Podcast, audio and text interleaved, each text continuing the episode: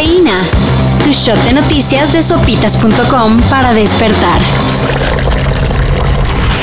Marcelo Ebrard ya estaba en plena y descaradota campaña por la candidatura presidencial, hasta con anuncio de gira por la República y toda la cosa. Pero que se nos enferma de COVID-19. Ayer por la noche el canciller anunció que dio positivo a la prueba SARS-CoV-2, así que tendrá que quedarse unos días en casa. Yo siempre he sido positivo en todo en la vida, hasta en mis análisis. Buen recordatorio de que no hay que descuidarnos. Mínimo usar cubrebocas cuando se esté en concentraciones masivas. Estoy contestando algunos de sus mensajes. Muchas gracias, ¿eh? Si me tardo, tenganme paciencia. Ahorita me voy a integrar una reunión sobre. ¿De qué es la reunión? Ah, de migración y desarrollo en Centroamérica. Cuando te vayas a vacunar, solamente tienes que cerrar los ojos respiras profundo, te relajas y piensas en otra cosa.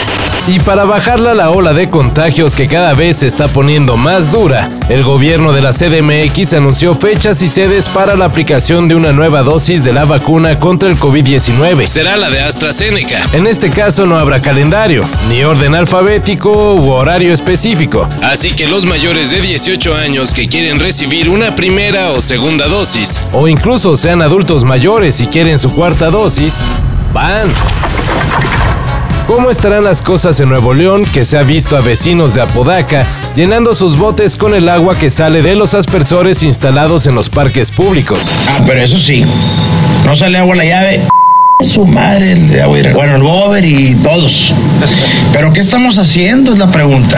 De acuerdo con denuncias en redes, en varias regiones de Nuevo León la escasez del vital líquido está obligando a la gente a aplicar la máxima nunca digas de esta agua no he de beber. Y es que nomás no cae agua, ni siquiera madrugando y abriéndole a la llave en los horarios presumidos por el gobierno, de 4 a 10 a.m.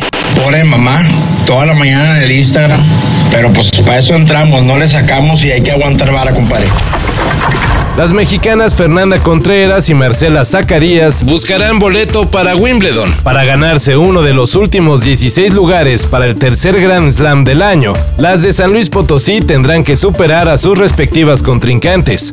Fernanda a la croata Tena Lucas y a la ganadora del duelo entre Talia Nelson y Jamie Loeb. Por su parte, Marcela Zacarías se enfrentará a la china Yue Joan y de ganar se topará con Cristiana Ferrando o Antonia Lotter. Y ya con eso, bueno, más o menos.